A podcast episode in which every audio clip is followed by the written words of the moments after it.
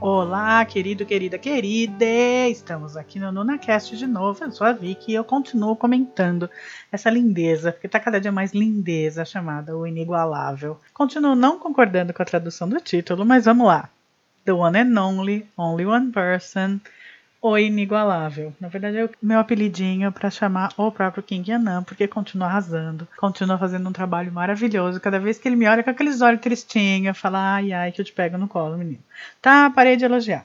Nada, eu vou elogiar ele o tempo todo. Começamos então descobrindo que o rapaz é um assassino, que o rapaz trabalha matando gente, desde que aquele sem vergonha daquele ocrinho encontrou ele no meio da rua, amando da mãe do menino que morreu. Ai, ai, ai, aquela mulher, hein? Então ele tem tido os olhos em cima dele desde então pra nunca ser feliz, né? Porque ela falou que ela não deixaria ele ser feliz jamais. E isso vai ser um problema enquanto aquela mulher agir e enquanto aquele cara agir. Mas, vamos lá, acabamos de descobrir que ele é um assassino de aluguel. O que ele fazia para poder comer, para poder continuar respirando, para continuar vivo. Não vou dizer que justifica, eu não acho nem que a série tá tentando justificar. Mas quando uma pessoa faz para pelo menos continuar viva, porque aí ela sabe de onde vem a próxima refeição dela, eu acho que faz um pouco de diferença, né? E aí isso ter sendo usado como o fato que finalmente ele se arrepende do que ele fez, porque ele é uma pessoa oca, né? Ele não tem mais sentimento, ele se sente uma pessoa completamente vazia. Finalmente poder livremente gostar da menina que ele já gostava desde que salvou ele da, do suicídio dos pais, né? Poder falar que gosta dela, ou poder pelo menos admitir para si mesmo que gosta dela depois que ele a reencontrou. Ah, isso agora falando da Insu, que salvou ele lá do, né, quando ele era pequeno. Ele fala que tem um novo motivo para viver, né?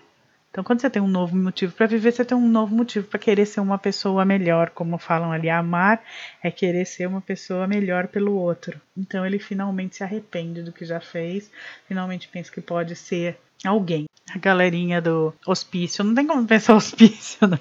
A galerinha da clínica achando que os dois estão namorando, pra eles já é oficial, é uma delícia. Aliás, como é legal aquela galera, né? Acho que todas as séries arrasam nesse ponto. Os coadjuvantes sempre puxam ali a brasinha pra sardinha deles, eles sempre vão, mandam muito bem e o pessoal que mora ali na clínica junto com elas, principalmente aquela que fala fininho, né, que tá sempre, alguém tem que tá sempre movendo os, os membros dela, tal. É, aquela mulher tá arrasando, gente. Que trabalho bonito dela. Sei lá, me impressiona, aquela realmente me impressiona. Aí a gente vê que o celular sumiu. Eu adoro série que vai sendo editada daquele jeito que mostra aos poucos, né? Então você pensa, alguém tirou de lá, Peraí, foi o Chon que tirou de lá. Não foi a avó que tirou de lá. Não foi a Insu que tirou de lá. Não foi a menininha que tirou de lá. E ainda entregou pra Insu. Ai, gente, aquilo foi bem legal. Cenas sendo mostradas pelas metades é alguma coisa que sempre me ganha. Eu sempre espero, eu falo, tá, vai aparecer mais um pouco. E não dá outra, né? Vai lá, eles voltam ali e aparecem. Vão aparecendo as cenas do mesmo jeito que foi aparecendo agora, o que foi também, ó, oh, né? É, a gente saber que não adiantou o Chon se entregar, porque afinal de contas o cara, o pai da menininha, não foi morto com o golpe do taco de golfe, e sim foi morto asfixiado. E aí tem a história da mãe, né? De agora ser a mãe da menininha que matou o próprio marido. Sinceramente, eu chamaria aquilo de legítima defesa, inclusive legítima defesa da honra, que foi algo que um dia já existiu na lei brasileira, né? Minha senhora, tá livre. Só livrou o mundo de mais uma pessoa, mais uma peça da escória. Eu sei, tá errado, tá errado. Isso é quando a gente não para e pensa, a gente até pensa esse tipo de coisa, até chega a cogitar esse tipo de coisa. Outra coisa, que menina esperta, né? Nossa, como ela é esperta, aquela menina, mas que triste ela pensar. Ah, quantas vezes eu já pedi um acidente de carro ou alguma coisa que fizesse meu pai desaparecer. É, nossa, é tão triste isso. E também triste, muito triste a vida da Midô, né? Uma vida tão vaziazinha. Eu tô pegando cada hora mais ranço dela de, que outros jeitos vários ela vai querer incriminar o Yuchon, né? Ela tá doida para ser outra pessoa logo, para ela poder resolver a vida dela. Ela já tá quase se auto-casando com o moleque lá, esqueci o nome dele agora, o opá dela. E ela realmente esqueceu que ela vai morrer, né? Ela esqueceu que ela tá com os dias contados. Ela tá querendo botar um vestido de noiva antes de ir pro lado de lá. E nesse episódio a gente conheceu um pouco mais da Seiyon, né? Ela fala que lembra de coisas da infância. O monólogo dela sobre a humilhação foi muito bem feito. Explica totalmente o personagem dela, porque ela é daquele jeito, porque ela se deixou levar daquele jeito a vida toda, né? Ela inclusive se pergunta onde é que foi que ela se perdeu. Ela deixou o marido fazer o que quisesse com ela, né? E a mãe dela vai usando ela como pode, como sempre usou, né? Desde pequena, tudo bem. A mãe passou pelos perrengues dela também.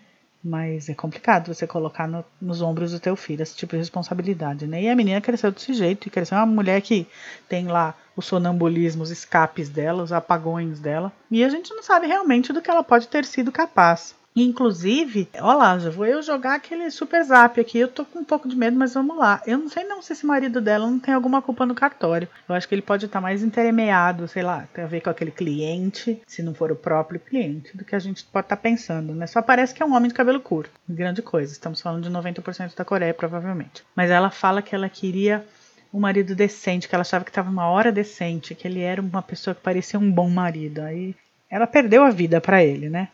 E vamos ao meu momento preferido dos dois episódios.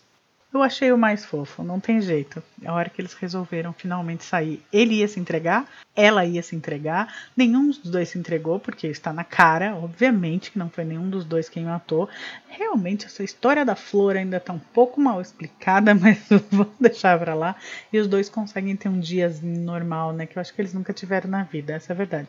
E aquilo foi muito bonitinho. A cena dos dois sentando na barraca de rua e nenhum dos dois tem dinheiro. Foi. Ué, mas como você sai sem dinheiro? Eu ia me entregar. E os dois sorrindo, né? Os dois sempre. Na série sempre se fala que nenhum dos dois sorria. E agora os dois sorrindo foi bem legal aquilo. O olhar de um pro outro, é, o clima que sempre fica. A, a situação de que toda vez que chega um momento decisivo, ela tem bem né, a dor que tem a ver com. Né, de, dor de cabeça, ela quase desmaia, que tem a ver com é, o tumor dela que ela negou o tratamento. Então, é, você fica pensando, ela negou o tratamento. E a não ser que chegue uma daquelas, e eu vou ter que dizer, porque vai ser horrível, mas se for isso, que seja aquele clichê de ah, a gente confundiu o exame não é o seu, é, não tem como se terminar bem, né? Ela vai morrer. Então, as três vão morrer. Então, é, um, um, é uma coisa que, assim, meio favas contadas, que isso pode não dar certo. A gente pode ver uma situação até que ele vai acabar morrendo de alguma coisa antes dela. E sabe-se lá o que, que vai dar, mas assim, não tô conseguindo ver essa série indo pra um lugar bom. Assim, que vá ser, ó. Não tem final feliz, eu acho. Mas não deixou de ser um final feliz, um meio feliz. Ela falando que ela conseguiu cumprir a lista dela toda num dia. Tantas coisas simples que ela queria fazer, nunca conseguiu fazer, sempre quis fazer. E no dia que ela tava pensando que ia se entregar pra polícia, bum, aparece o cara que ela gosta, por, contrariando tudo e todos, porque, né, se tem um romance que ia ser complicado acontecer é daqueles dois, mas que não tem como não torcer. Eu estou muito torcendo é, a gente fica querendo que dê certo. De que jeito vai dar certo? Hum, não sabemos. E a fala mais linda desse episódio mais recente, até onde foi liberado no Viki, foi é, ele falando, perguntando pro médico. Então quer dizer que se ela aceitasse tratamento, a gente podia sair, né? A gente podia namorar por pouco tempo que fosse. Tudo bem que eventualmente a gente ia brigar ou ia enjoar do outro, então isso podia acontecer antes dela morrer. Será que teria jeito? Isso foi muito lindinho. Bom, continuo adorando a série. Tem umas tomadas maravilhosas de assim, alguém pensando, ou por exemplo, ele olhando para ela, preenchendo menos um dia de vida no calendário, ou os fogos, aquilo tudo foi bem bonito. Ah, o monólogo da avó falando que a neta é tudo para ela. A série tá realmente muito bonita. Eu não sei se a audiência subiu, eu precisaria olhar. Eu parei de olhar isso porque eu sempre fico pensando, é muito triste quando grandes obras-primas não dão audiência, quando série boa, seja feita de qualquer lugar no mundo, ou música boa que quase ninguém escuta, ou um livro bom que quase ninguém lê, enquanto tanta porcaria tem milhões de visualizações, né? Pois é, é, tá. Vou deixar de ser amarga vou continuar achando inigualável. Uma série muito bem feita, que tá muito bonita e que vale a pena ser vista. Se você não começou a ver ainda, vá. Eu não dei nenhum spoiler grande, a não ser o fato de que eles não são os assassinos, mas você descobre rápido que os dois principais não são os assassinos. Mas pode curtir, dá pra curtir. Começa lá, se você ainda não começou. E eu vou continuar panfletando essa série, porque linda, linda demais. Todo mundo trabalhando muito bem fica aí a minha opinião sobre os mais recentes episódios, episódios 5 e 6 de O Inigualável. Vamos continuar assistindo. Eu sou a Vicky, esse é o NunaCast. Até mais. Beijo!